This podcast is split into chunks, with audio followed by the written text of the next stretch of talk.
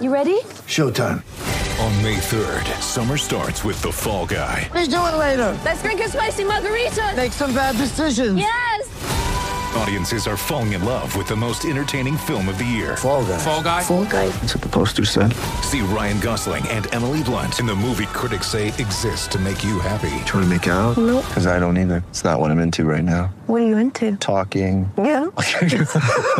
The Fall Guy. Only in theaters May 3rd. Rated PG-13.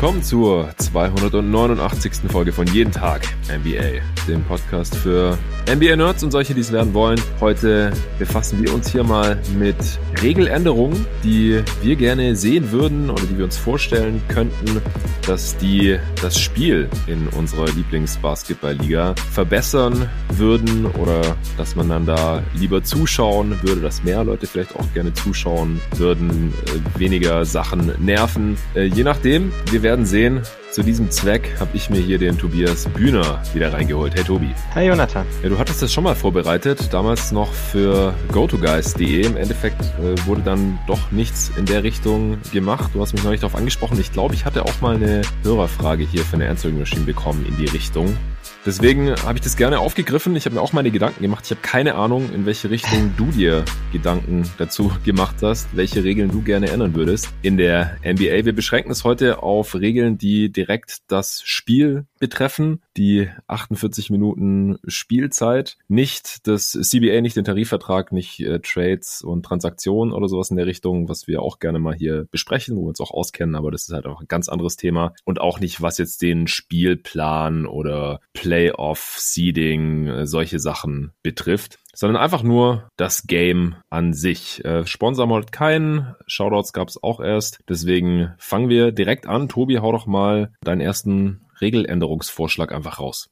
Ja, mein erster Regeländerungsvorschlag wäre der Grund, warum wir damals überhaupt auf diese Idee kamen, den Pod zu machen. Und zwar ist das die Dreier-Foul-Regel. Also wenn du bei einem Dreier gefoult wirst, dass du auch drei Freiwürfe bekommst. Und ich fände die Regel deutlich besser, wenn du nur zwei Freiwürfe bekommen würdest. Uh. Weil die Strafe ist einfach viel zu hoch für das Vergehen. Also wenn wir einfach mal davon ausgehen, dass du irgendwie dein Dreier zu 37 Prozent triffst, was so der Durchschnitt der Liga ist, sind das halt nur 1,1 Punkte pro Possession. Wenn du deine Free Throws mit irgendwie 80 Prozent triffst, sind drei davon halt 2,4 Punkte. Das ist mehr als das Doppelte. Das ist total unverhältnismäßig und führt dazu, dass viele Spieler extrem darauf bedacht sind, solche Fouls zu ziehen. Also wir sehen das ja immer Mhm. mehr, dass Spieler irgendwie extrem nach vorne springen. Ich rede da jetzt nicht mal unbedingt von diesem komplett komischen zur Seite springen, das überhaupt keine Shooting Motion mehr ist, sondern so Spieler, die immer die Füße nach vorne rauskicken. Also es, es gibt wirklich Spieler, die haben ihre gesamte Shooting Motion deswegen verändert. Also ich habe da irgendwie immer immer Brent Forbes im Kopf, noch aus der Zeiten, wo er bei den Spurs war. Der hat irgendwann einfach Mhm. angefangen, wirklich seine seine Shooting Motion dahingehend zu verändern, dass bei jedem Dreier die Füße nach vorne wegfliegen. Einfach in der Hoffnung, dass er dabei Fouls zieht. Es ist es ist so unnötig, es ist so einfach zu lösen, wenn man ihm einfach zwei Freiwürfe gibt, dann bist du irgendwo bei 1,5, 1,6 Punkten. Das ist immer noch eine starke Strafe, gerade mit dem mit dem Foul dazu und allem möglichen. Aber es ist ein bisschen verhältnismäßiger und führt vielleicht dazu, dass die Spieler mehr darauf bedacht sind, tatsächlich den Dreier zu treffen, als irgendwas anderes zu tun. Ja, also ich kann total nachvollziehen, woher die Überlegung kommt, dass man weniger ja, Foul-Seeking Behavior, sage ich jetzt einfach Mhm. mal, dieses Foul-Schinden bei Jumpshots sehen möchte. Das sehen wir nicht nur bei Dreiern, sondern auch aus der Midrange. Ja. Aber wäre es dann nicht auch konsequent, klar, da kriegt man nur zwei Freiwürfe, aber Midrange-Jumper sind ja teilweise noch viel ineffizienter und äh, da kriegt man auch zwei Freiwürfe, wenn man gefault wird. Also ich weiß nicht, die Grundidee dahinter ist ja, dass man halt immer so viele Freiwürfe bekommt, die einen Punkt zählen, wie der Wurfversuch, den man genommen hat, gezählt hätte. Ich weiß nicht, ob wenn ich im Umkehrschluss vielleicht dann auch ein bisschen, ja, mehr Kamikaze-Verhalten bei Closeouts hätten. Ich meine, klar, da handelt man sich heutzutage auch schnell mal ein unsportliches Foul Ja. ein, aber ich weiß nicht, würde man nicht vielleicht sogar mehr Fouls an der Dreilinie sehen? Einfach weil die Defense denkt, ja gut, gibt ja eh nur noch zwei Freiwürfe, selbst wenn ich ihn jetzt faule hier. Also gerade mit der mit der Flagrant Foul Regel glaube ich das nicht unbedingt. Also die Spieler müssten immer noch darauf achten, dass sie nicht im Landing Space sind und wenn du nicht in der nicht in der Landing Area bist, dann bist du wahrscheinlich auch nicht so kamikaze Grenze nah dran, dass du irgendwas anderes mit ihm tust. Ähm, deswegen finde ich das, glaube ich, gar nicht so schlimm. Aber was jetzt, wenn jetzt ein Team drei Punkte hinten ist? Ich meine, da Aha. gibt's jetzt schon oft die Ja. Überlegung, äh, wenn er noch nicht in der Shooting Motion ist, sollte man dann faulen. Ja? Manche Coaches machen es, manche nicht. Aber wenn er dann in die Shooting Motion hochgeht, spätestens dann solltest du ja eigentlich faulen. Ja. Also kein Flagrant, aber halt Ja. irgendwie auf die Finger hauen. Ja, genau. Aber, also ich muss vielleicht noch ein bisschen weiter ausführen. Das Ganze beruht auf einem, einem Artikel von Seth Partner. Ich weiß nicht, ob du den damals gelesen hast. Das ist jetzt auch schon zwei Jahre her Nee. oder so. Also da ging es halt auch um Nee, ich dieses nicht, da Thema. muss ich verpasst haben. Und da war es halt sein Vorschlag, dass man das quasi in den letzten zwei Minuten des Spiels aussetzt. Also die Regel gilt nur für die Mhm. ersten 46 Minuten, da sind es zwei Freiwürfe. Und für die letzten zwei Minuten, da sind es drei Freiwürfe. Das würde, Okay. zumindest das Problem würde das beheben. Ja, ja. Okay. Äh, nee, die Idee ist mir äh, tatsächlich gänzlich neu. Äh, Ich glaube, viele Ideen, die wir heute diskutieren, die äh, hat der eine oder andere schon mal mitbekommen irgendwie, aber die hatte ich jetzt echt gar nicht auf dem Schirm. Also das wäre schon ein fundamentaler Eingriff Ja. in die Grundregeln des Basketballs, dass man halt immer so viel Freiwürfe bekommt, wie ein Wurf wert ist. Jetzt mit der Einschränkung könnte ich mich, glaube ich, irgendwie damit anfreunden. Ich weiß aber nicht, ob mir das Problem gravierend genug ist. Weil es gibt ja auch Mhm. tatsächlich, wenn du den Kick machst beim Dreier werfen, das gab es schon vor 20 Jahren bei Reggie Miller, dass du dann halt auch einen Offensivfoul bekommen kannst. dass wie oft gepfiffen wird in der NBA tatsächlich. Selten, aber ich, ich weiß es nicht, ich, mir kommt es auch nicht so vor, als ob so viele Fouls beim Dreier gibt, wenn man jetzt nicht wirklich durch eben Foul schinden. Also ich, ich finde es auch ganz gut, dass mittlerweile die Schulter da auch besser geschützt werden, Mhm. Weil man hat relativ oft diese Knöchelverletzung halt gesehen, Mhm. weil halt jemand einfach beim Closeout unter den Schützen getreten ist und der dann auf dem Fuß vom anderen umgeknickt ist oder sowas. Mhm. Ich, ich sehe das nicht als so gravierend, als dass ich da so sehr ins Okay. Regelwert eingreifen würde, glaube ich. Jetzt so spontan. Wie gesagt, ich muss Mhm. mir noch mal Gedanken drüber machen. Ich habe aber auch eine Überlegung angestellt, die in äh, eine ähnliche Richtung geht, zumindest was den Wert von Freiwürfen angeht. Und zwar, das wird ja auch schon in der G-League in äh, Ja, einer ähnlichen. Form gemacht. Hast du auch. Ja. Weniger Freiwürfe, man bekommt immer nur einen Freiwurf, egal wobei man jetzt gefault wird oder ob es ein T ist oder whatever. Aber der Freiwurf zählt halt unterschiedlich viel. Wenn man beim Zweier gefault wird, zählt der Freiwurf zwei Punkte, man hat aber nur einen. Logischerweise beim Dreier wären es dann drei Punkte. Jetzt bei nach deinem Regelvorschlag wären es dann halt nur noch zwei Punkte, aber trotzdem ein Freiwurf. Und in anderen Situationen, End One oder sowas, zählt der Freiwurf halt nur ein Punkt. Das heißt, Freiwürfe zählen nicht mehr grundsätzlich ein Punkt, sondern halt so viel, wie der Wurfwert gewesen Mhm. wäre oder was da halt die Penalty sein soll. Äh, ich finde das halt interessant, weil Freiwürfe den Fluss aus dem Spiel rausnehmen und das äh, hat man dadurch halt ein bisschen beseitigt. Also das Spiel dauert nicht mehr so lang. Freiwürfe sind jetzt nicht so super spannend normalerweise, beziehungsweise ganz am Ende vom Spiel könnte man das ja dann auch wieder, die letzten zwei Minuten könnte man dann wieder die Regel äh, so beibehalten, wie sie eben bisher ist. Aber dass halt 46 Minuten des Spiels über es weniger Freiwürfe gibt, ohne dass es weniger Punkte gibt. Ja, also wäre ich auf jeden Fall auch dafür. Also gerade wenn man Spiele live schaut, merkt man das ja immer, wie unfassbar lange Freiwürfe dauern. Also wenn ich Spiele irgendwie real live schaue, dann sepp ich da meistens einfach drüber, um ehrlich zu sein. Dann geht das ganz gut. Ja. Aber wenn man live schaut, merkt man schon, dass das immer wahnsinnig lange dauert. Das einzige Problem, was ich, was ich dabei so ein bisschen sehe, wobei das ein Anführungszeichen ist und eigentlich wieder weniger mit dem Spiel zu tun hat, es ist so aus einer Scouting-Perspektive halt ein bisschen unpraktischer. Also Hm. gerade wenn wir irgendwie äh, von Prospects für die NBA reden, es halbiert halt die Anzahl an Freiwürfen, die du, die du als Sample Size hast. Und wir benutzen ja gerne die Freiwurfquote auch mit als Wurfindikator aus, aus Gründen, eben weil man da eine größere Sample Size hat im, normaler, im Normalfall.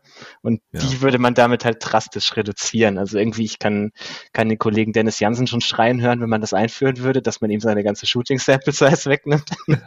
Aber ich wäre wär prinzipiell auf NBA-Niveau auch auf jeden Fall dafür. Äh, Wir haben jetzt auch gesehen, dass es tatsächlich auf anderen Ebenen auch ganz gut funktioniert und da haben die Spieler jetzt auch kein Problem damit. Es senkt natürlich Ja. auch ein bisschen die, die Quote im Schnitt. Also es ist ja auch so ein, so ein Phänomen, das man schon ja, gesehen hat. weil die zweiten im Schnitt besser getroffen werden. Genau, also irgendwie um, ich weiß gar nicht mehr, so, so viel war es auch nicht, irgendwie zwei Prozent oder so im Schnitt, irgendwas um den Dreh. Ja, habe ich auch im Kopf. Ja, also ich fände ich fänd's jetzt nicht dramatisch genug, um es deswegen nicht, nicht zu verändern. Also fände ich auf jeden Fall auch eine interessante Regeländerung, ja. Ja, was ich noch mal mitbekommen hatte, was noch Bedenken waren, ist, dass die Spieler sich ja dann nur kürzer ausruhen können. Mhm. Weil müssen ja logischerweise mhm. die ganze Zeit hin und her rennen und dann, wenn man halt zwei Freiwürfe hat, dann hat man halt eine längere Pause. Aber man hat trotzdem eine Pause, die ist dann vielleicht nicht mehr ganz so lang. Vielleicht kann man dem Shooter ja dann auch, weiß ich nicht, fünf Sekunden mehr zugestehen, wenn er sich die noch nehmen möchte. Da äh, hat man die Regel ja auch mal ein bisschen verschärft, dass Spieler nicht mehr so weit durch die Gegend laufen können. Zum Beispiel Westbrook ist ja immer zwischen Freiwürfen bis zur Mittellinie und zurückgelaufen. Das wurde dann nicht mehr erlaubt. Dass man das vielleicht wieder ein bisschen aufweicht. Mhm.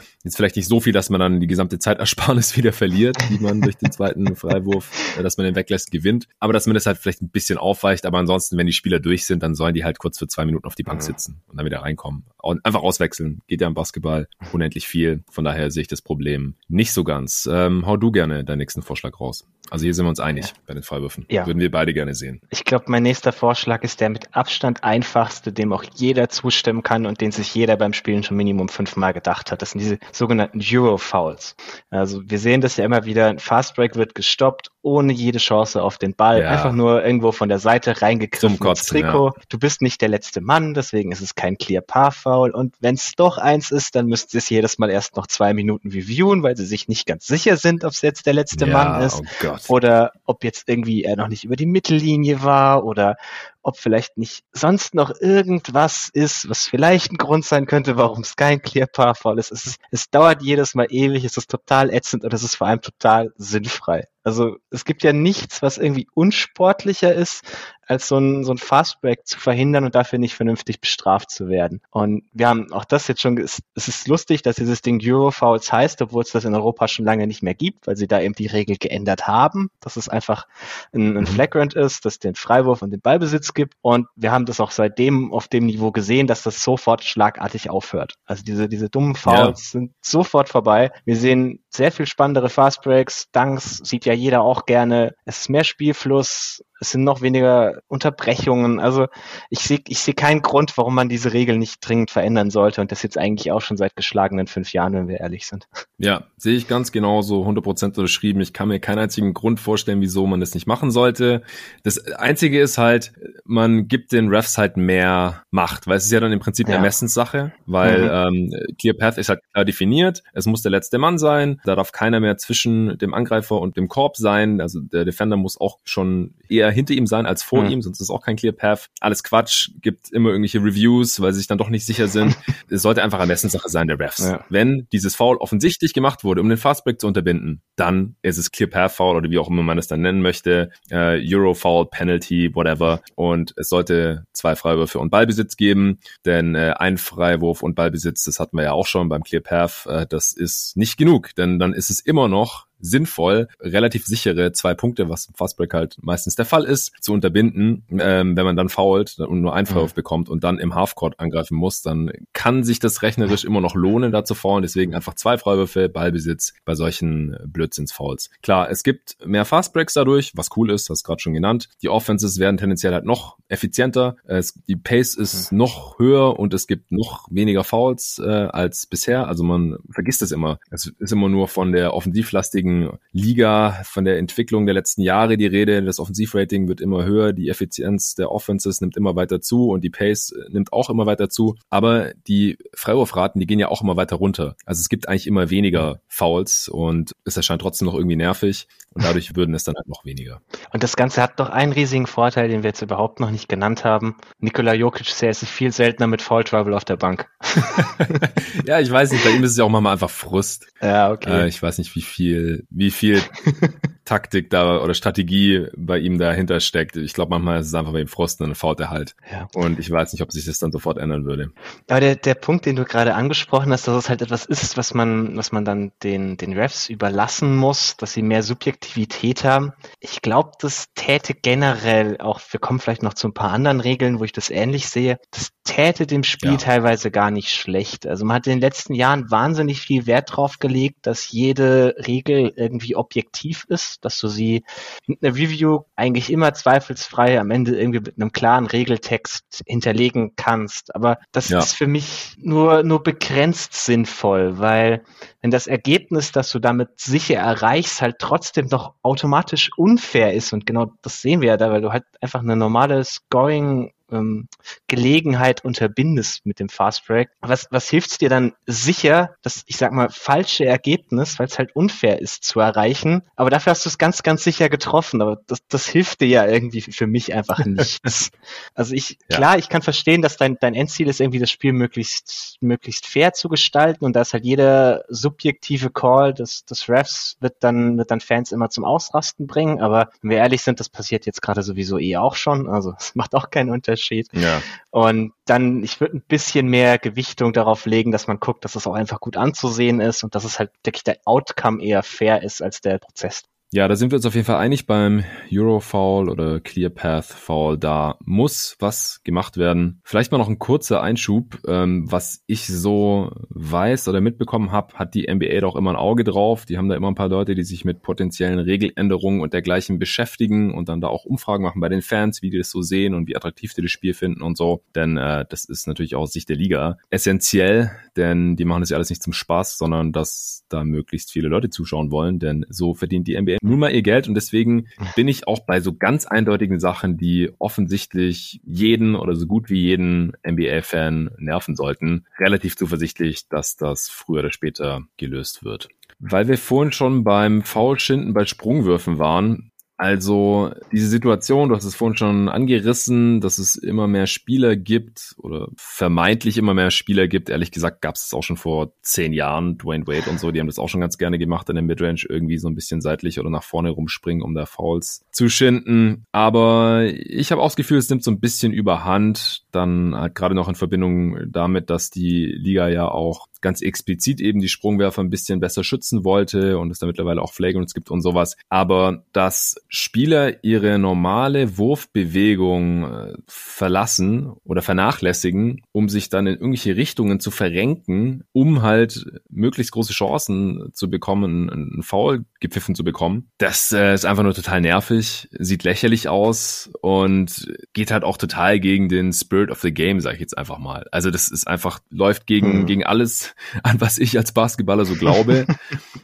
Klar, die Refs pfeifen es halt auch nur so, wie es halt vorgeschrieben ist und die hm. Regeln aktuell, wir sagen halt, ja, wenn halt ein Kontakt ausgeht vom Verteidiger, dann ist es halt ein Foul. Aber ich glaube auch da sollte man den Refs ein bisschen mehr subjektive Entscheidungsfreiheit einräumen. Also, dass die einfach dann sagen dürfen, dass die Macht erhalten, zu sagen, das war keine natürliche Wurfbewegung, so versucht kein Mensch einen Jumper reinzuhauen, es sei denn, er will Foul Foul ziehen und deswegen äh, nennen wir das jetzt Foul-Seeking Behavior und das gibt dann entweder kein Wurf-Foul, so wie beim Rip-Through, das gab es ja auch vor ein paar Jahren, dass das einfach kein Shooting-Foul mehr ist, wenn man halt, äh, man kennt's, äh, Chris Paul oder Kevin Durant haben das immer ganz gerne gemacht. Embiid macht's heute auch immer sehr gerne, wenn das gegnerische Team schon über der Team-Foul-Grenze ist, weil dann gibt's natürlich trotzdem noch Freiwürfe, aber früher gab's auch einen Wurf-Foul, wenn halt der Verteidiger am Perimeter äh, nah am Offensivspieler verteidigt und halt die Arme oder Hände so ein bisschen in seine Richtung streckt, dass dann der Offensivspieler mhm. mit dem Ball in der Hand so eine Halbkreisbewegung gemacht hat, bevor er halt hochgegangen ist in die Wurfbewegung und damit halt so durch die Arme oder Hände des Gegners durch ist und dann gab's halt einen, einen Wurffall. Und das ist jetzt mittlerweile nur noch ein Seitenaus. Und das könnte ich mir vorstellen, dass es da dann ähnlich gehandhabt wird oder in ganz extremen Fällen wäre ich vielleicht sogar dafür, dass es dann halt so Richtung Flopping geht. Also dass man da dann halt hm. ähm, auch eine entsprechende Strafe bekommt oder, oder ein technisches oder sowas. Wie siehst ja, du das? Also würde ich auf jeden Fall auch zustimmen. Es war ja, war ja Anfang der Saison riesig im Gespräch, gerade bei Trey Young, weil es lässt sich auch auf dem sein, ich sag mal, Foul-Seeking Behavior ein bisschen ausweiten, was er ja gerne macht, dass wenn er nach dem Pick and Roll quasi den, den Gegner hinter seinem Rücken hat, dass er dann quasi nach hinten springt irgendwie beim Werfen, was ja auch nicht normal ist. Mhm.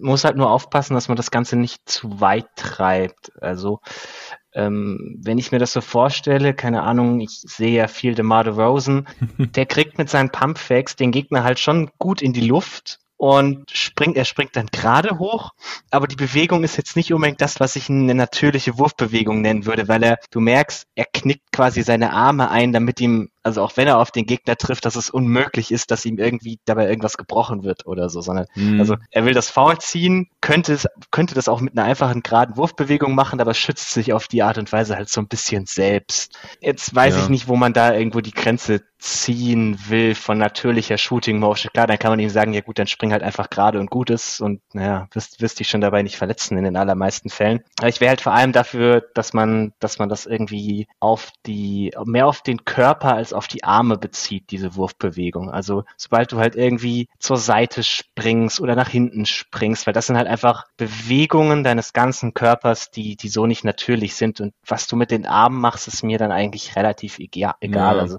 es gibt ja Spieler, bei denen ist jeder Wurf irgendwie eine unnatürliche Wurfbewegung mit den Armen. Also ich irgendwie guck, was Tyrese Halliburton da macht oder so. ja, es wäre sicherlich eine Gratwanderung. ja, genau. Ich würde das halt insofern reduzieren, dass du sagst, es muss eine Bewegung des ganzen Körpers in irgendwie eine unnatürliche Richtung sein. Aber dann, dann ist, ist halt ein bisschen Subjektivität des, des Refs, aber das kriegt man eigentlich dann irgendwo auch hin, würde ich sagen. Ja, ich denke auch, dass man das hinbekommen könnte und dass man halt äh, zumindest das verringert. Weil sobald Spieler halt auch merken, ich bekomme da nicht mehr Mhm. jedes Mal das Foul, sondern manchmal sieht es dann einfach auch Ja. nur dämlich aus. Ich meine, das kommt ja jetzt schon manchmal vor.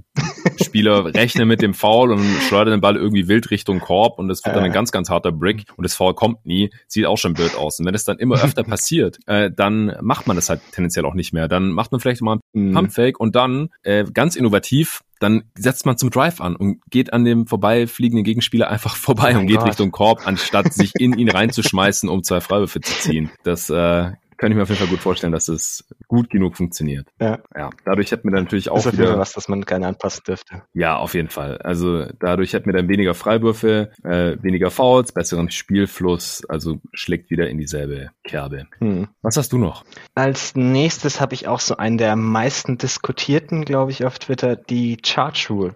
Mhm. Da bin ich jetzt ein bisschen gespaltener als das, was wir bisher hatten. Äh, Also die aktuelle Charge Rule, man kennt das ja, führt halt sehr viel dazu, dass Spieler sich quasi einfach irgendwie unter den Gegner werfen, in der Hoffnung, dabei ein Foul zu ziehen und das ist halt verflucht gefährlich. Also ja, wenn Spieler in unterlaufen. der Luft sind und ja, genau. Also wir haben Steph Curry hat sich ja letztes Jahr so verletzt, aber ist bei weitem nicht der einzige Fall. Es ist halt wahnsinnig gefährlich, weil die Spieler in der Luft sind. Jetzt, warum bin ich da ein bisschen gespalten dann noch, wenn es so gefährlich ist? Weil eigentlich müsste man die Regel wahrscheinlich nur so pfeifen, wie sie tatsächlich ist und das würde recht fix aufhören. Weil Ja. meiner Meinung nach werden irgendwie 90 Prozent der gecallten Charges, also von diesen Charges, wo sich jemand von der Seite rein bewegt, bei denen sind, glaube ich, meiner Meinung nach einfach 90 Prozent falsch gepfiffen. Weil Mhm. offiziell ist ja die Regel in dem Moment, der Spieler muss stehen in dem Moment, wo der Gegner zum, zum Gather ansetzt. Den Und Ball aufnimmt, ja. wenn man das mal genau beobachtet, also gerade so die, die Offensivfouls gegen Janis oder so, der Schrittlängen hat, dass er irgendwie drei Meter macht nach seinem Gather noch und sich mal überlegt, wann der Spieler dann stehen müsste, käme der locker mit dem Eurostep um ihn rum. Und dann hätte man das Problem auch überhaupt nicht mehr. Und ich würde halt, also gibt ja dann diesen, diesen Hashtag irgendwie Ban the Charge oder so, was natürlich sich, sich leichter sagt, aber ich würde es auch ungern machen, dass es völlig unmöglich ist, dabei ein Offensivfoul zu ziehen, weil, also man hat ja doch schon recht oft den Fall auch irgendwie, dass der Verteidiger halt wirklich zuerst da ist und der Gegner dann einfach blind in ihn reinrennt oder den Ellenbogen ausfährt Ja. und ihn dann irgendwie wegschubst. Und das, das sollten halt schon Offensivfouls sein. Ja. Man muss halt gucken, dass man irgendwo die Grenze zieht und diese, diese kompletten Bullshit, du stellst dich einfach irgendwie, krümmst am besten noch die Arme vor deinen Körper, damit es ganz, ganz unschuldig aussieht.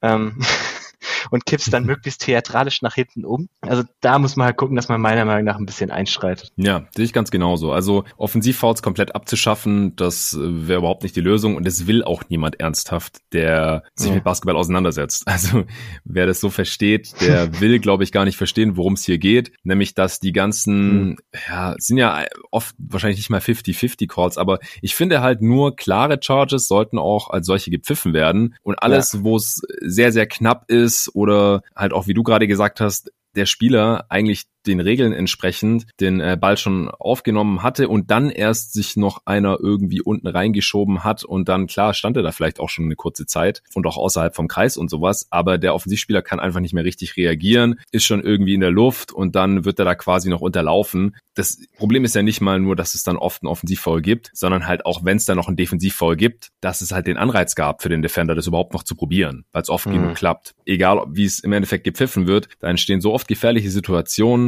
Das äh, ist einfach übel. Spieler drehen sich in der Luft, fallen auf äh, Handgelenke, Ellenbogen oder irgendwas mit den Knien kann da immer schnell passieren oder dass man irgendwie auf den Rücken knallt. Solche Sachen, das mhm. muss einfach nicht sein. Also was wir grundsätzlich, glaube ich, hier bei unseren Regeländerungsvorschlägen immer im Auge behalten müssen, ist, dass es nicht noch offensivlastiger wird, also dass es der Offense nicht noch mhm. einfacher gemacht wird und das würde halt tendenziell es eher ja. den äh, Slashern oder den Spielern, die halt in die Zone reinziehen oder in Transition äh, punkten wollen, noch einfacher machen. Aber ich glaube, hier ist es auf jeden Fall geboten und wäre sinnvoll, dass man hier mhm. tendenziell eher noch ein bisschen dem Offensivspieler zugunsten oder einfach der Regel entsprechend, wie du vorhin gesagt hast, das auslegen und pfeifen würde, ja. Und wir haben jetzt auch schon ein paar äh, Regeländerungen hier vorgeschlagen, die es der Defense leichter machen würden, wie mit dem Foul-Seeking Behavior bei Sprungwürfen mhm. zum Beispiel. Ja, was hast du noch? Oder eigentlich bin ich wieder dran, ne? Machen wir mal abwechselnd. Ja, eigentlich bist du wieder äh. dran. Äh, vielleicht mal zur Abwechslung noch was einfacheres oder kleineres, kleinerer Eingriff, was eigentlich keine Nachteile für die Spieler hat oder die müssen sich ja nicht großartig umgewöhnen oder so, sondern einfach einen vierten Ref mit aufs Feld schicken dass man von allen ja. vier Seiten ein Augenpaar auf alles hat. Es gibt halt aktuell nur drei Refs und die müssen ja dann auch immer so ein bisschen die Seiten wechseln, damit halt immer äh, im jeweiligen Halbfeld mhm. nur an jeder Auslinie einer steht. Aber ich finde, man könnte halt noch einen vierten platzieren Richtung Mittellinie, der dann halt, wenn es zum Fastbreak kommt oder sowas, äh, sich schnell äh, verdünnisiert. Mhm. Aber dann hat man einfach noch einen Ref mehr da. Da kann ja eigentlich nicht besonders viel dagegen sprechen, außer dass es halt schon immer so war oder schon richtig lang so war, dass man nur drei hatte. Klar wäre das ein Kostenpunkt mehr. Refs verdienen ja auch gar nicht so schlecht in der NBA. Mhm. Aber das wäre eigentlich eine Sache, die relativ einfach umzusetzen wäre und die mhm. eigentlich nur Gutes mit sich bringen würde, oder? Ja, also sehe ich recht ähnlich. Ist es natürlich, du musst wieder mehr Refs ausbilden. Also ich finde, wir sehen das dieses Jahr recht extrem, was ein bisschen immer unterdiskutiert wird, so bei diesen äh, Covid-Folgen. Die Refs kommen ja genauso teilweise irgendwie in das Health and Safety Protokoll wie die Spieler. Mhm. Und da rücken dann Unmengen an Chili-Refs nach. Und manche davon sind, ich will es jetzt nicht direkt schlecht nennen, aber du merkst, dass sie unerfahren sind. Also mhm. irgendwie, das war jetzt gestern das Spiel oder vorletzte Nacht von Wizards gegen Spurs und da waren halt zwei Chili-Graphs dabei und das Spiel war so grausam zerpfiffen, also es war wirklich einfach nicht mehr gut anzusehen. Also wenn man halt die, sagen wir mal, die Ref-Dichte ein bisschen streckt, kann es sein, dass man mehr Refs hochziehen muss, die vielleicht noch nicht die Erfahrung haben, aber dann sammeln sie sie halt und werden es dann schon irgendwie auch. Ich würde tatsächlich sogar noch eins weitergehen. Ich hätte gerne noch einen fünften Ref. Und zwar, also wir kennen das ja irgendwie aus dem Fußball, so den Videoschiedsrichter. Ja. Ähm, ein Typ, der nichts anderes macht als die, die Videobeweise, weil es, man muss sich das ja mal vorstellen, wenn es irgendwie so eine Review gibt oder eine Challenge, untersucht derselbe Ref das, der vorher den Pfiff gemacht hat. Jetzt musst du dir mal vorstellen, bei deiner eigenen Arbeit, irgendwie das, was du tust, derjenige, der dich am Ende kontrolliert, bist auch du selbst. Ja. Du, hast, du hast da so einen unfassbaren Bias zu sagen, dass du recht hattest, dass du, dass du schon einfach mit diesem Auge da drauf guckst. Das ist auch gar nicht, das ist auch gar nicht böse gemeint, das ist einfach nur menschlich, ja. dass du wenn du so eine so eine Prior-Einstellung hast, von dem ich habe ja bestimmt alles richtig gemacht, dass du halt eher dazu ja. neigst, auch tatsächlich. Ja, genau. Also wir, wir kennen das irgendwie beim Scouting. Du siehst dann halt nur noch das, was du sehen willst. Äh, das gibt's halt dann bei den Refs genauso. Deswegen, warum man da nicht also einen Unabhängigen hinsetzen sollte, der sich einfach nur diese Reviews anguckt und es geht ja auch noch schneller. Also ja. das ist ja auch noch so ein Punkt, das dauert alles nicht so lange dann, bis die da noch irgendwie rübergelaufen sind und so ein Kram, sondern der sitzt da einfach, der guckt sich das Video schon die ganze Zeit an, also er hat es schon mal Minimum irgendwie einmal gesehen auf dem, auf dem Videobildschirm. Es wird einfach wahnsinnig viel Zeit sparen, bringt dir mehr auf Objektivität und ich sehe es jetzt auch nicht so schwer, jemanden da drin auszubilden, auf diesen Bildschirm zu gucken, ehrlich gesagt.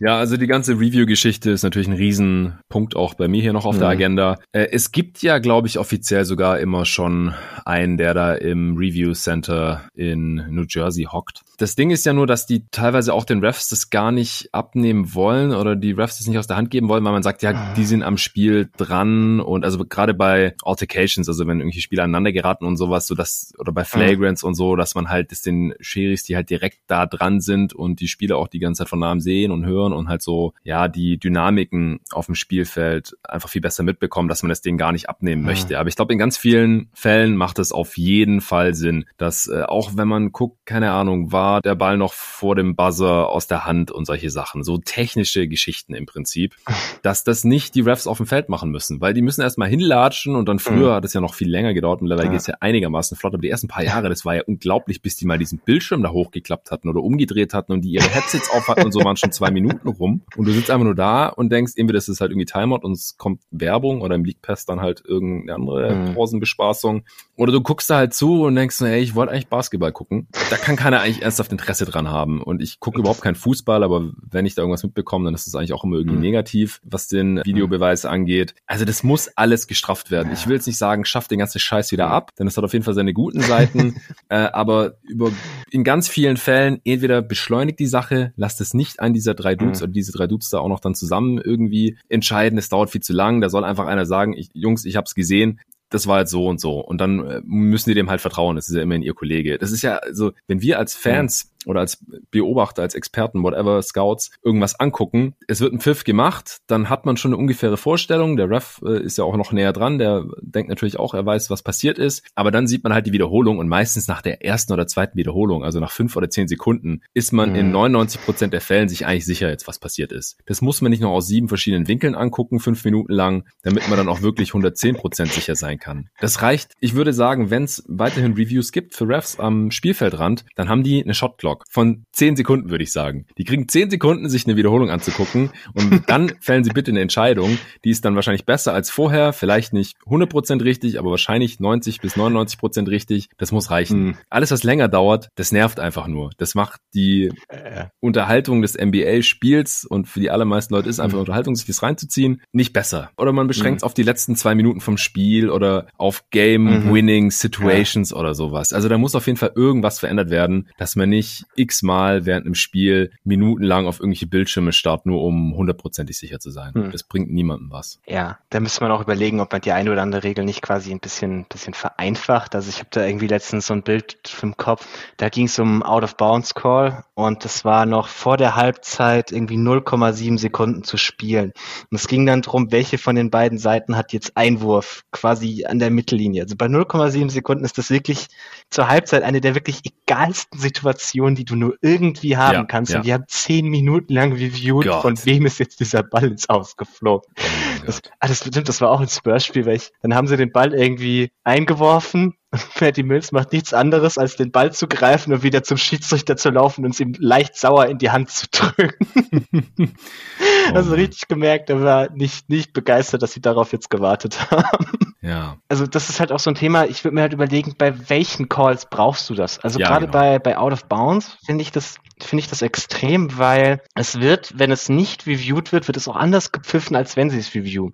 Weil wenn sie es nicht reviewen, ist es meistens, es wird gegen den Spieler gepfiffen, der quasi dafür verantwortlich war, dass der Ball im Aus gelandet ist. Hm. Es muss nicht unbedingt immer der Spieler sein, dessen Finger nun wirklich als allerletztes in der letzten Millisekunde da dran waren, Ja. sondern wenn halt einer dem anderen den Ball rausschlägt, dann ist es eigentlich fast immer Einwurf für denjenigen, der halt vorher den Ball hat. Was Ja. ich eigentlich auch völlig okay finde. Also ich habe da, ich habe da kein Problem damit. Deswegen weiß ich nicht, warum man die Regel nicht einfach komplett so schreibt. Dann wird's halt in den letzten zwei Minuten auch mal genauso gepfiffen wie den ersten 46. Sparst dir pro Spiel eine Review und es hat auch keiner ein Problem damit eigentlich. Ja, genau. Das denke ich auch. Also ganz oft sind es halt diese Spirit of the Game Geschichten auch, mit denen ich dann halt ein Problem Mhm. habe. Im Prinzip, wenn es keinen Ref gäbe, der Ref ist ja eigentlich nur da, um Objektivität zu schaffen, weil sich sonst Spieler wahrscheinlich selten einig werden würden. Man kennt es vielleicht vom Freiplatz oder sowas, wo es halt keinen Ref gibt.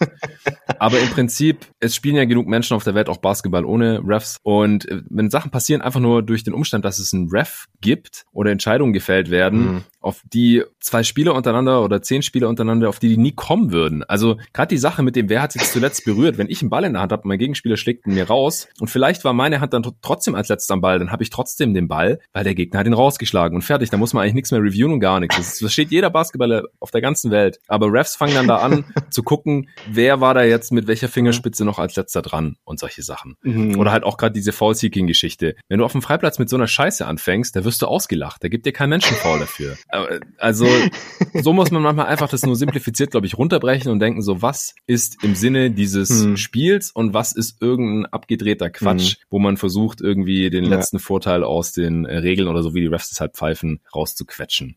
worauf ich jetzt hier noch bei den Video-Reviews äh, noch mal kurz hinaus will, bevor wir das Thema dann abschließen können, ist äh, das Thema Challenges. Also ich finde Mhm. Challenges eigentlich nicht schlecht, grundsätzlich, oder fand die Idee nicht schlecht, weil ich dachte, wenn halt bei Challenges reviewed wird, dann wird vielleicht ansonsten weniger reviewed, beziehungsweise ähm, es wird vielleicht dann auch weniger von Coaching-Seite oder Spielerseite oder sowas gemeckert oder auf Reviews gepocht, weil sie haben es ja selber in der Hand. Sie haben halt eine Challenge, eine Review pro Spiel, Hm. die sie selbst in der Hand haben und das können sie ja dann selber entscheiden, wann sie die nutzen. Und wenn sie sie nicht nutzen, selber schuld, dann müssen sie die Klappe halten. Und wenn sie schon genutzt haben, auch selber schuld. Und ich dachte, dass es dann alles ein bisschen smoother irgendwie wird. Aber insgesamt finde ich, könnte man auch das noch ein bisschen besser handhaben oder da auch die Regeln ein bisschen besser anpassen. Wie stehst denn du zu Challenges?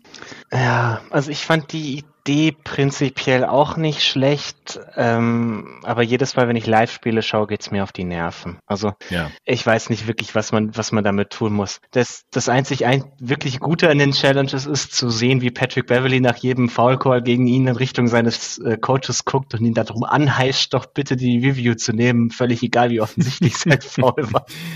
Ja, da gibt's wichtige Situationen auf jeden Fall zwischen Spielern und Coaches, äh, wenn Spieler ihre Coaches überreden oder anbetteln, bitte Review. Und dann äh, je nachdem, ja, entweder der Spieler hatte dann recht, dann kann er sich freuen oder der Coach ist dann stolz auf ihn oder was weiß ich, aber manchmal ist es halt dann auch ein bisschen peinlich, was dann dabei rauskommt. Ja, nee, insge insgesamt, also ich fand die Idee nicht schlecht. Ich glaube, ich finde die Ausführung insofern irgendwie unpraktisch, dass es einfach zu lange dauert äh, und dass es nicht wirklich viel Mehrwert bringt. Deswegen, ich würde das wahrscheinlich einfach tatsächlich wieder cutten, die gesamte Idee. Also ich find's besser als die willkürlichen Reviews durch Refs. Also vielleicht würde ich sagen, es gibt einfach keine Reviews mehr Mhm. durch Refs, die durch Refs getriggert werden. Das wird einfach alles wieder rausgeschmissen, Challenge. außer bei Buzzerbeatern. Okay. Also ganz am Ende halt. Denn Wenn man sehen will, war der Mhm. Wurf noch rechtzeitig. Ähm, oder war das Mhm. Foul vor dem Buzzer oder sowas.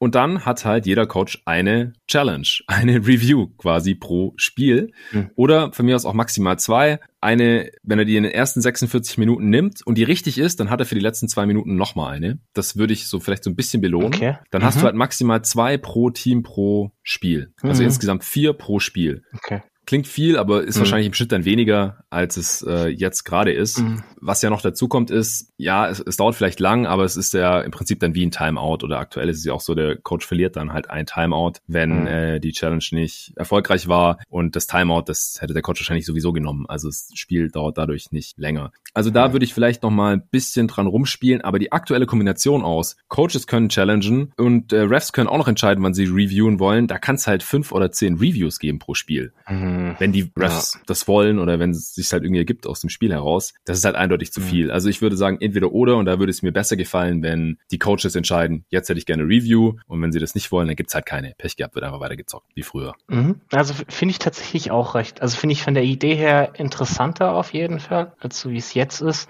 Ich würde mir den Teil mit das zweite nur in den letzten zwei Minuten vielleicht nochmal überlegen, weil das dann halt dazu führt, dass man sicher irgendwie in den letzten zwei Minuten wahrscheinlich immer Minimum eine, eher zwei, ja, Ja. Reviews hat. Nee, Und nee, dann also, dass sich dann man- die letzten zwei Minuten noch länger hinziehen als eh schon. Ja, also nicht, dass man zwei in den letzten zwei Minuten haben kann, sondern man hat halt grundsätzlich Mhm. eins, eine Ja. Challenge pro Spiel. Und wenn man die aber halt schon Mhm. am Anfang irgendwann äh, nutzen möchte, weil man sich ziemlich sicher ist und dann hat man recht, der wird Mhm. stattgegeben, dann hat man halt noch mal eine für das Ende des Spiels, weil jetzt ist ja gerade oft so, Okay. ja, Coaches wollen jetzt nicht challengen, weil dann haben sie Angst, am Ende ist ein enges Mhm. Spiel, dann können sie da nicht mehr challengen, dass das halt so ein bisschen wegfällt. Nur Okay. wenn sie dann halt die schon fälschlicherweise nutzen und denen nicht stattgegeben wird, dass sie dann nicht noch mal eine am Ende haben, dass es quasi nicht belohnt wird. Mhm. Und wenn man die am Anfang nicht nutzt, dann hat man am Ende auch nicht zwei. Also man hat auch in den letzten zwei Minuten maximal Mhm. eine. Aber das ist auch nicht so super ausgereift. Ich habe nur ein bisschen drüber nachgedacht, wie man das verbessern könnte. Ja, da würde ich Ihnen dann nur am Ende in den letzten zwei Minuten auf jeden Fall auch eine Timeout dafür aus abziehen, wenn sie falsch liegen. Also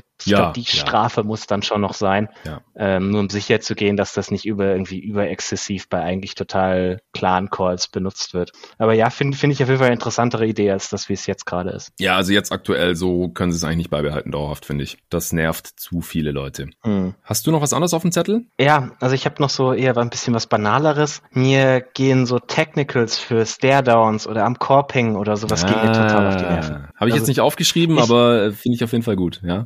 Ich kann es nicht nachvollziehen. Du kriegst jedes Mal ein Technical, wenn du deinen Gegner nur so ein bisschen böse anguckst. Ich denke nur so, ich sitze da vom Fernseher, ich feiere das, was der Typ das gerade so ein bisschen macht. Das ist ja, ja. auch klar, wenn du irgendwie dein, dein Gegner durch die Gegend schubst oder so, ist ja wieder was völlig anderes. Aber einfach so ein bisschen, lass den Jungs doch ein bisschen Emotionen. Ist doch okay, das sieht jeder Zuschauer gerne und ich finde es einfach nur affig, dafür dann irgendwie Technicals zu vergeben.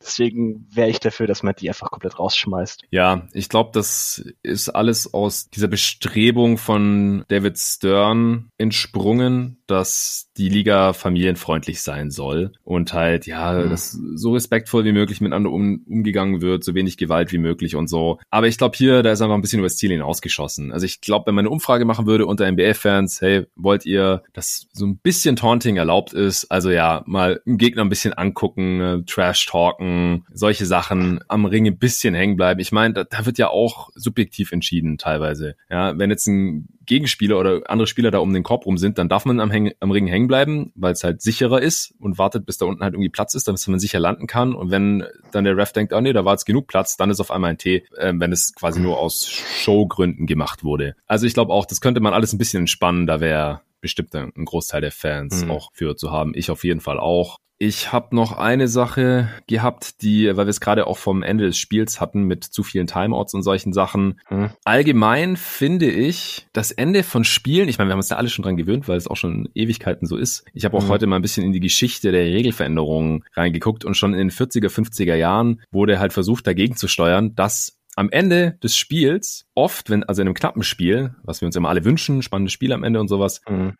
dass nicht mehr Basketball gespielt wird, sondern mit dem Foul Game dann im Prinzip Fangen gespielt wird. Also mhm. aus Basketball wird Fangen. Warum? Was soll das? Eigentlich ist es total abgedreht. Warum wird da nicht einfach weitergespielt? Also auch nicht nur in der Defense, dass dann auf einmal alle den Ballhändler hinterher rennen und der versucht den Ball zu passen und es ist einfach ganz anderer Sport auf einmal, ähm, sondern auch, dass wenn man dann irgendwie, ich meine, es kommt ja dann oft vor, dass der ba Spieler mit dem Ball eine völlig freie Lane zum Korb hat und einfach danken könnte oder ein Layup machen. Aber das macht er dann auch nicht. Dann läuft er lieber mhm. noch eine Kurve, um noch 0,3 Sekunden mehr von der Shotclock runterzunehmen. Mhm. Das ist doch total verrückt eigentlich, wenn man mal so ein bisschen abstrakter drüber nachdenkt. Also ich habe da jetzt auch keinen Lösungsvorschlag so wirklich, aber diese ganze Geschichte mit Timeouts, um den Ball auch dann nach vorne zu bringen, äh, dass man nicht von hinten einwerfen mhm. muss, um die Zeit da zu sparen und äh, die, die Offensivspieler rennen weg und die äh, Defensivspieler versuchen, die zu fangen und dann versucht man möglichst den schlechteren Freiwurfschützen zu faulen und solche Sachen. Das hätte alles nicht mehr viel mit Basketball zu tun eigentlich, mit den ersten 47,5 Minuten dieses Spiels. Ja. Ich habe keine das Lösung, heißt, du bist aber Fan von Elam Ending. Äh, ja, Elam Ending, also im All-Star-Game finde ich's geil.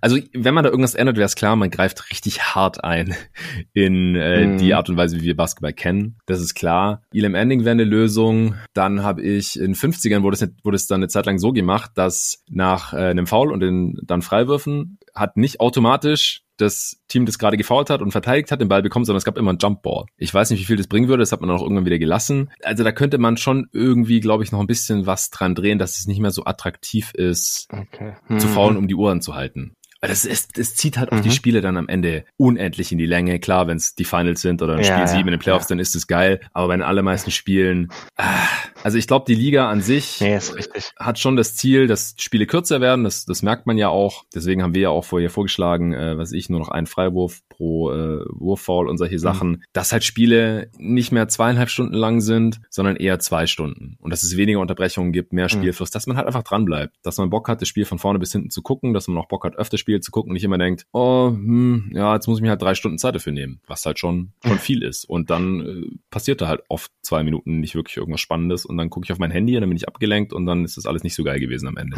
Nee, man merkt das ja auch immer, wenn es irgendwie Spiele sind, die, die damit enden, dass das Team, das Ballbesitz hat, irgendwie entweder Gleichstand ist oder ein Punkt hinten ist.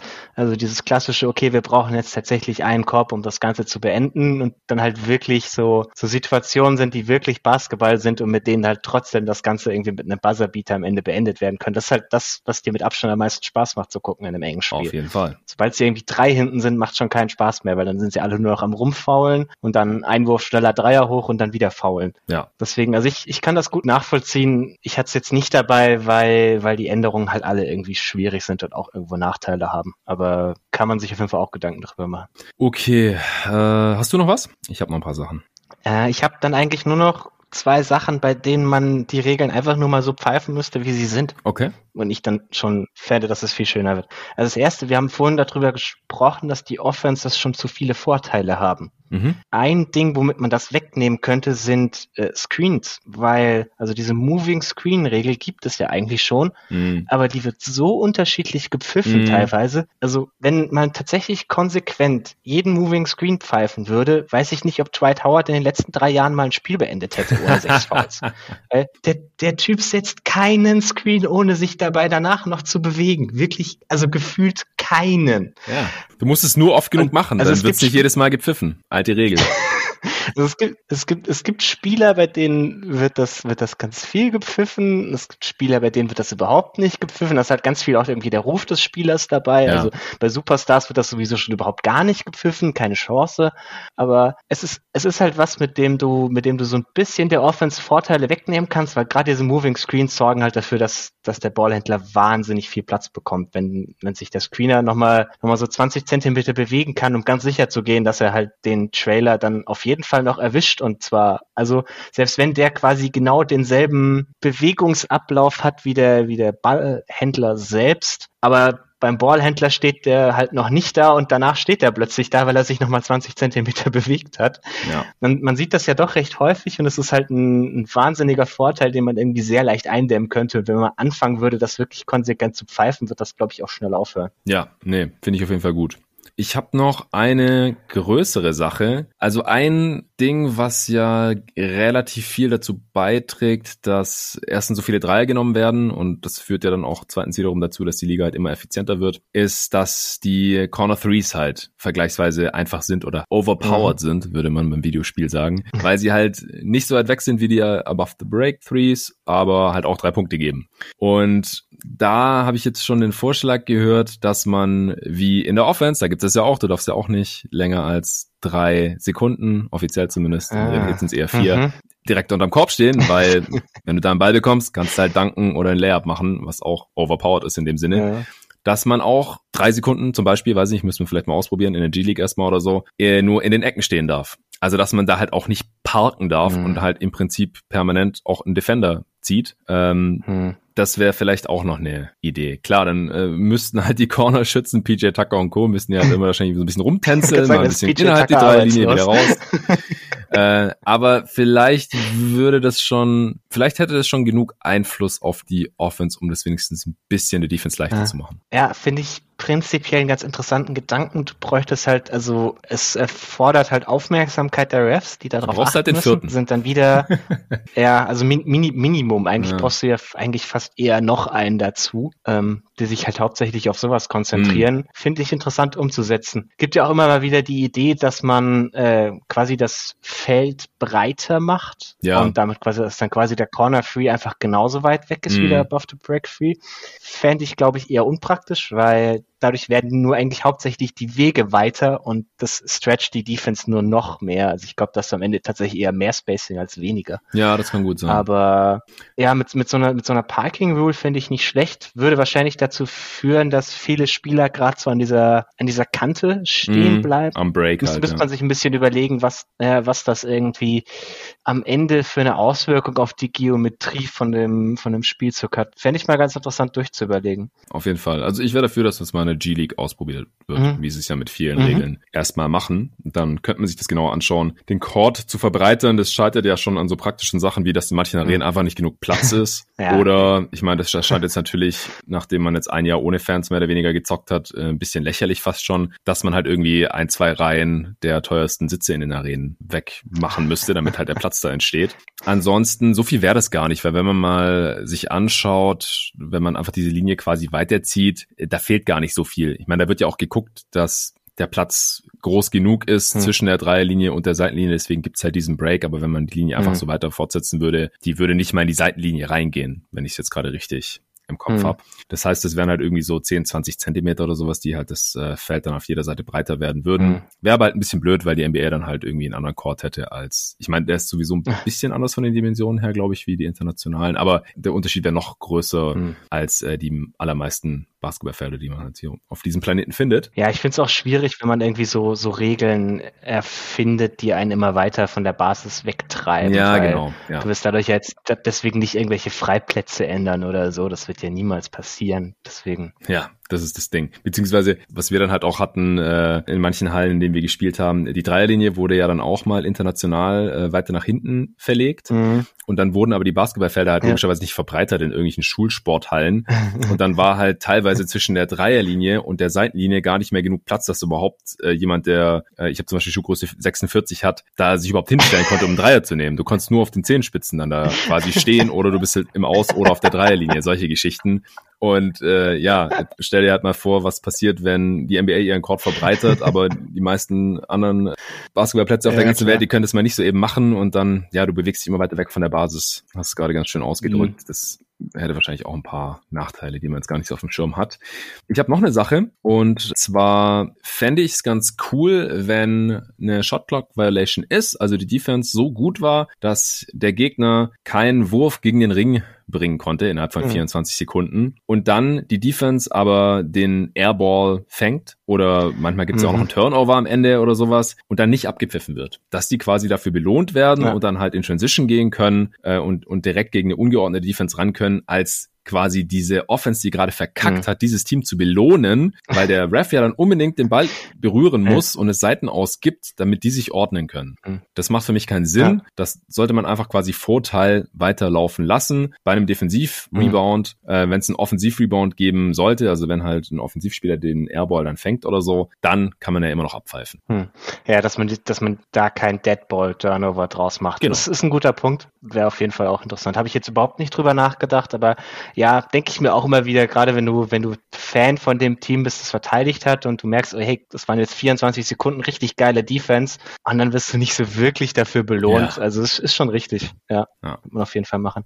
Ich habe noch eine Sache, wo ich mir wünschen würde, dass die Regeln mehr so gepfiffen werden, wie sie tatsächlich sind und das ist bei der Post-Defense. Mhm. Ich kann nicht ganz nachvollziehen. Also es ist auch einer der Gründe meiner Meinung nach, warum man heute irgendwie davon redet, dass, dass die Post-Offense tot ist. Und mal abgesehen nämlich von ein, zwei wenigen Ausnahmen das ist, weil, weil im Post einfach andere Regeln gelten als überall sonst auf dem Feld. Ja. Also im Post hat plötzlich keiner mehr ein Problem damit, dass du deine Hände am Gegenspieler hast, an dem ja. rumschubst, an dem rumzerrst. Das, das juckt da überhaupt gar keinen mehr. Und das macht es halt für viele Spieler wahnsinnig schwierig, sich da irgendwie einen Vorteil zu, zu generieren, wenn sie nicht gerade Joel Embiid sind. Ja. Und da könnte man wahrscheinlich so ein bisschen mehr, mehr Diversifikation reinbekommen, wenn man da dir, es ist zwar klar, es ist wieder mehr in Richtung, Richtung der Offense, aber es ist in Richtung einer Offense, wie wir sie glaube ich, aktuell so gut wie gar nicht sehen, außer eben mit ein, zwei Ausnahmen. Also ich das nicht so sonderlich tragisch fände, wenn man da der, der Offense noch einen kleinen Vorteil an der Ecke gibt. Und es wäre einfach irgendwie wie fairer für das Skillset von manchen Spielern, dass man ihnen das ermöglicht, das besser auszunutzen. Ja, nee, bin ich auch voll dafür. Äh, einfach, dass man Regeln konsequent umsetzt. Also ich finde auch, mhm. dass mittlerweile am Perimeter wieder relativ viel zugelassen wird. Vor 15 mhm. Jahren oder so, 16 Jahren glaube ich, wurde ja die Handchecking Rule eingeführt. Danach durfte man ja offiziell den Ballführenden nicht mehr mit den Händen checken, also mit den Händen verteidigen, den quasi nicht mehr anfassen. Mhm. Das war davor halt noch in den frühen 2000er, 90er und so weiter, war das alles, wurde da noch mehr äh, durchgelassen. Eine Zeit lang wurde das dann auch relativ rigoros abgepfiffen, mittlerweile nicht mehr so. Also gerade ähm, wenn man darauf achtet oder dann auch oft bei Wiederholungen oder sowas sieht man schon, dass mhm. Verteidiger mhm. heutzutage wieder relativ viel mit den Händen oder mit den Unterarmen auch da arbeiten dürfen. Mhm. Aber im, im Post, beim Post-Up, da ist ja quasi alles erlaubt, so gefühlt. Sumo-Ring. Also da kannst du dann auf einmal mit der offenen Hand oder mit der Faust dem Gegner in den Rücken drücken und sowas. Da ja. geht wirklich fast alles. Und wie vorhin schon erwähnt, also ich würde gerne immer darauf achten, dass man es der Offense nicht noch leichter macht, weil sonst mhm. haben wir irgendwann halt Spiele, die 150 zu 140 ausgehen. Grundsätzlich, das ist auch wieder so ein Ding. Ich habe mal einen Pod gehört von äh, so einem Analysten, der für die NBA arbeitet und das halt alles evaluiert und analysiert, was wollen die Fans gerne sehen und wie entwickelt sich das mhm. Zuschauerverhalten, wenn sich das Spiel in die Richtung entwickelt und so weiter, machen irgendwelche Umfragen. Und dieser offensivlastige Basketball, mhm. der kommt deutlich besser an als die Defensivschlachten mhm. von äh, 2002 oder sowas. Ja. Das ist gar keine Frage. Das, also das da gibt's eine relativ laute Minderheit, die sagen, ja, früher war alles geiler, als die Spiele 65 zu 73 ausgegangen sind, aber die sind halt relativ allein, die sind nur ziemlich laut. Deswegen grundsätzlich ist es, glaube ich, gar nicht so schlimm, dass es viele Punkte gibt. Das Hm. liegt ja auch nicht an, an schlechter Defense oder sowas. Das ist halt auch Leute, die wahrscheinlich hauptsächlich Boxscores checken oder irgendwelche Scores halt mitbekommen, sagen, oh, da ging schon wieder 135 zu 132 aus. Die verteidigen ja gar nicht mehr heutzutage. Stimmt nicht. Es ist einfach nur sauschwer zu verteidigen, wenn fünf Shooter auf dem Feld sind und du halt dieses krasse Spacing hast äh, und du halt immer die Wahl hast, ja gut, entweder ich verhindere jetzt ein Layup oder ich habe halt hier zwei Dudes, die äh, offen an der Dreilinie stehen und die treffen den Dreier halt mit 40 Prozent. Das ist einfach sauschwer zu verteidigen. Und Mhm. deswegen gibt's immer mehr Punkte. Aber ich würde jetzt halt auch nicht unbedingt Regeländerungen durchsetzen, die es der Offense noch leichter machen. Aber eine klarere Linie wäre halt irgendwie cool. Oder dass halt, ja, Spieler, die auch gerne mal über den Post gehen, da nicht großartig benachteiligt werden. Da stimme ich auf jeden Fall zu. Ja, es würde halt, es würde halt ein bisschen mehr zur, zur Diversifikation. Genau. Also ich finde diese, ich finde dieses, ich finde dieses Geschreie von es spielt heute jeder gleich, finde ich totalen Quatsch. Also damit brauchen wir auch gar nicht anzufangen, Ja. weil also es gibt, glaube ich, also in der Zeit, in der ich jetzt Basketball gucke, ist jetzt noch nicht so lange, aber ich habe noch keine Zeit erlebt, wo es mehr Diversifikation gab als jetzt gerade in den Spielstilen. Weil es geht mehr darum, wie man den Wurf generiert, als von wo er am Ende ist. Aber das ist Ja. äh, nicht die Logik, die du am Ende mit einem Shotchart irgendwie vermitteln kannst, aber Ja. da, davon wieder weg. Ich, ich fände das, ich finde das nicht dumm, wenn man irgendwie quasi an den Ecken, wo Spieler Skills haben, die sie aber zu selten dann tatsächlich irgendwie einsetzen können. Also Mhm. keine Ahnung. Ja, ich, ich muss nicht unbedingt fünf Hookshots von Drew Eubanks sehen, aber es ist auch okay, dass er es kann. Also habe ich jetzt auch kein Problem mit. Und es ist halt, also jedes Mal, wenn man irgendwie ins Post abgeht, außer eben bei diesen zwei, drei Ausnahmen in der Liga, denkst du dir schon, okay, das ist jetzt gerade eine dumme Idee. Das, das bringt nichts. Und das könnte man halt so ein bisschen, bisschen vereinfachen. Ja, auf jeden Fall. Ja, ich habe noch eine Sache, die ich immer ein bisschen seltsam finde. Das sieht irgendwie selten sauber aus und man fragt sich immer, was machen die da eigentlich? Sind Jumpballs. Also ich gefühlt bekommt das kein Ref hin, einen ordentlichen Jumpball nach oben zu werfen. Da passiert viel zu oft irgendwas Ja. Komisches. Äh, Ja. da habe ich mir auch überlegt. Also äh, offensichtlich kann man nicht von den Refs verlangen, den Jumpball sauberer nach oben zu werfen. Vielleicht muss man da auch nochmal die, die Regeln irgendwie, weiß ich nicht, vereinfachen oder jedem der Beteiligten klar machen. Aber wie oft das schief geht oder komisch aussieht, das ist echt sehr seltsam. Mhm. Vielleicht könnte man einfach, ich meine, wir sind 2021, mittlerweile einfach so eine programmierte Drohne, wenn es einen Jumpball gibt, über den Mittelkreis fliegen lassen und die droppt dann halt den Ball runter. Und dann können halt die zwei Spieler äh, quasi da drauf gehen oder den halt Das wäre wegtippen. das wär schon irgendwie geil. Ja, Aber wenn du halt von oben, wenn du halt von oben wirfst, hast du, ja, aber wenn du von oben wirfst, hast du ein anderes Momentum, weil du dann als Spieler einen Ball einschätzen musst, der immer und immer schneller wird, anstelle davon, dass er quasi diesen, diesen Umkehrpunkt hat, wie wenn du von oben, äh, wenn du von unten wirfst. Also vielleicht eher so eine Art Ballkanone, die irgendwie der Ref mit sich rumträgt oder so. die den Ball hochschießt. Irgend sowas auf jeden Fall. Ja. Aber das, du hast recht, also wie, wie oft das auch wiederholt werden muss, so Ja. teilweise dreimal, weil sie es die ersten zweimal nicht geschafft haben. Das ist schon richtig. Es, es ist komisch, man, man denkt sich, das kann eigentlich nicht so schwierig sein, aber Es ist, Ja. es frisst auch viel zu viel Zeit dafür, worauf man eigentlich hinaus möchte. Und zwar, dass halt ein von beiden Teams zu, zu random den Ball bekommt Mhm. äh, im internationalen Basketball. man kann ja einfach, also Ja. da vielleicht vielleicht eine Idee dazu, äh, Regel, die es ja am College schon gibt, Possession Pfeil. Ja, wollte ich gerade sagen, auch im Also es internationalen gibt gar- Basketball. Gibt kein Jumpball mehr. Ja, richtig. Genau. Also nur ganz am Anfang halt. Aber es ist ja oft auch schon einer zu viel. Ja, ja.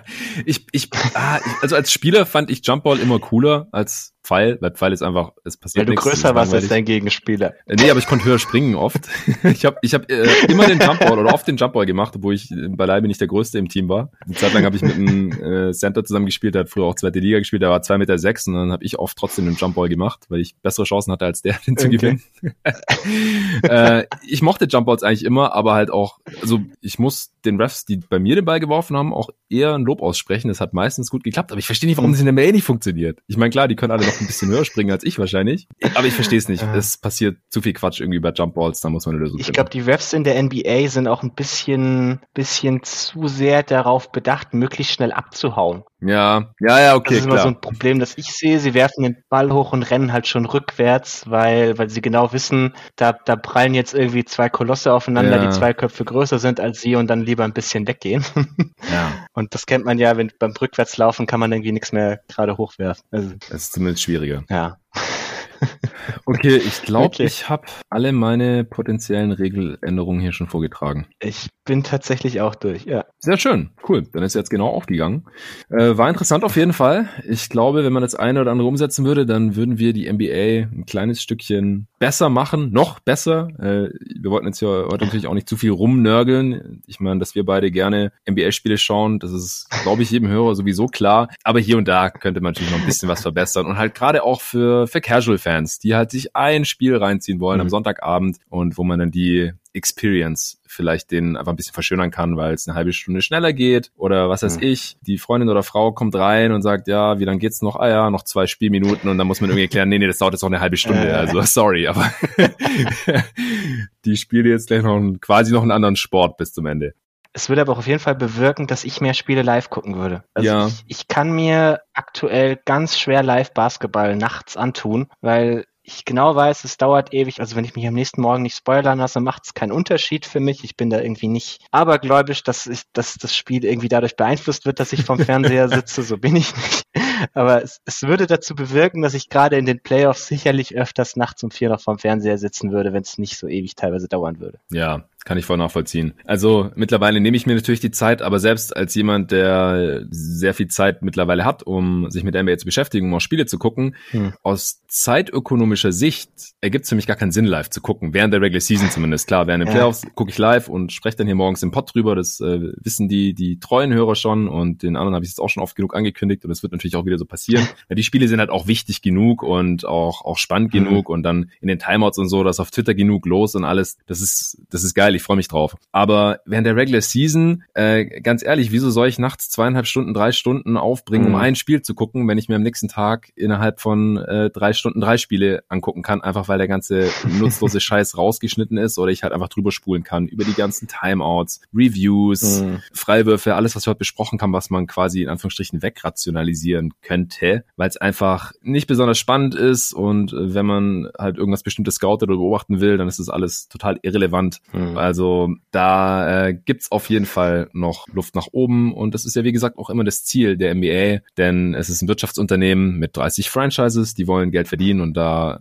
sollten natürlich möglichst viele Leute zugucken, dann haben da alle was davon, denn für uns uns macht's mehr Spaß und und die verdienen mehr Geld tendenziell. Deswegen denke ich, wird auch das eine oder andere davon umgesetzt werden in irgendeiner Form früher oder später. Gut, dann wären wir durch für heute. Vielen Dank dir, Tobi, dass du dir heute Immer hier gerne. den äh, Mittwochabend Zeit genommen hast. Äh, allen danke fürs Zuhören. Ich muss mal gucken, was ich als nächstes mache. Nächste Woche sind ein paar Pods äh, geplant. Dazwischen jetzt vielleicht hau ich endlich mal mein NBA 2K21 Pod raus. Äh, mein jeden Tag NBA Roster ist auch fast fertig. Da müsste ich jetzt noch mal ein paar Stunden investieren, denn ich wollte nicht den Pod raushauen, ohne das äh, Roster dazu zu droppen. Das wäre jetzt vielleicht ein ganz guter Zeitpunkt. Dann können die Leute, die Bock haben und die auf äh, Xbox One NBA 2K21 zocken, hätten die noch eine Chance, ein bisschen hier äh, quasi Regular Season zu zocken und dann auch äh, die Playoffs zu zocken, was ich dann auch vorhab. Und ja, dann werde ich mal noch ein bisschen was erzählen, wie ich NBA 2K21 als NBA-Simulation empfinde auf der neuen Konsolengeneration. Das äh, strebe ich an, dass das diese Woche noch rauskommt. Und dann gucke ich mal. Ich hatte überlegt, eine Answering Machine zu machen, aber äh, weder Nico noch Arne, mit denen ich darüber gequatscht hatte, konnten es äh, dann einrichten. Aber dann habe ich gedacht, ist dann auch okay. Dann äh, mache ich endlich mal NBA 2K21. Dann habe ich das auch mal abgehakt. Und dann ab nächster Woche wird sich langsam äh, den richtig wichtigen Themen hier gewidmet. Da gibt's die ersten Playoff Power Rankings. Und äh, dann kommen langsam die äh, Pots zu den Auszeichnungen. Es wird einen Pot geben zu den All-Rookie-Teams, zu den All-Defense-Teams. Das machen wir beide zusammen. Zu den ganzen Awards nochmal abschließend, auch mit einem Gast, mit dem ich da dieses Saison noch gar nicht drüber gesprochen habe. Äh, und dann gibt's bald schon die Play-In Tournament Previews und auch Coverage und äh, dann auch die Playoff Previews, äh, sobald da die Matchups feststehen. Das wird alles relativ eng, aber ich habe mega Bock drauf. Ich kann es kaum erwarten. Die Regular Season geht jetzt noch ja, zweieinhalb Wochen, ziemlich genau. Also bald ist es vorbei. Falls ihr die letzte Folge noch nicht gehört habt, da habe ich nochmal mit äh, Robin und Rolofs ausführlich über die verschiedenen Fantasy Manager Game Formate gesprochen. Und auch wenn ihr selber kein Fantasy Basketball zockt, dann hört doch trotzdem mal rein, denn wir besprechen im Endeffekt einfach nur NBA-Spieler und deren Situation und äh, was wir davon davon so halten und warum wir die halt dann in die jeweiligen Formate uns reingeholt haben oder sowas. Aber ich denke, da können auch normale NBA-Fans was mit anfangen. Deswegen gebt dem Pod gerne eine Chance, wenn ihr den noch nicht gehört habt. Vielen Dank dafür und bis zum nächsten Mal. Ciao.